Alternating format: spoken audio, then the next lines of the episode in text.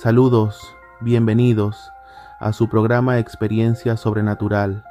Con este servidor mi nombre es Rep y les doy la bienvenida en el día de hoy, mañana, tarde o noche en la que me escuchan, les traigo un relato, el cual dice así. En lo más profundo de un denso bosque en el norte de Canadá, se encontraba una misteriosa caverna que albergaba a un oso terriblemente maldito. Durante el día, el oso parecía un animal normal, pero cuando la noche caía y la luna brillaba en el cielo, algo espeluznante sucedía.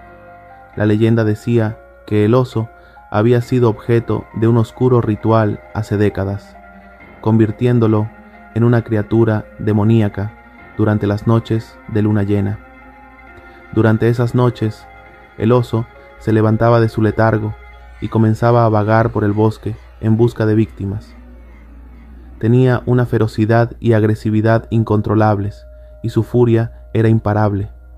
Un grupo de excursionistas, desconociendo la leyenda, decidió acampar cerca de la caverna una noche de luna llena.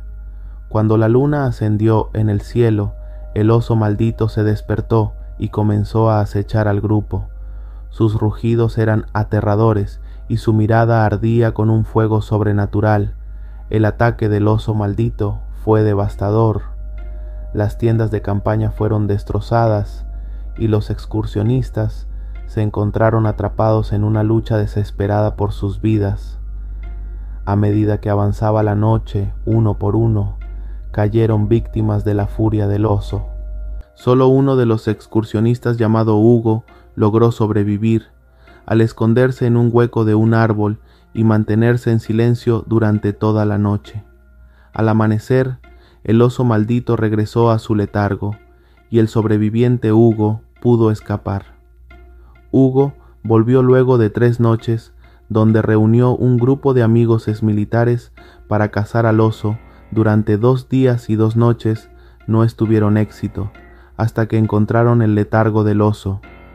Le dispararon a la bestia con tranquilizantes y la sometieron. Pero luego de quince minutos, para su mala suerte salió la luna llena, el oso rompió las cadenas. Ya transformado comenzó la masacre.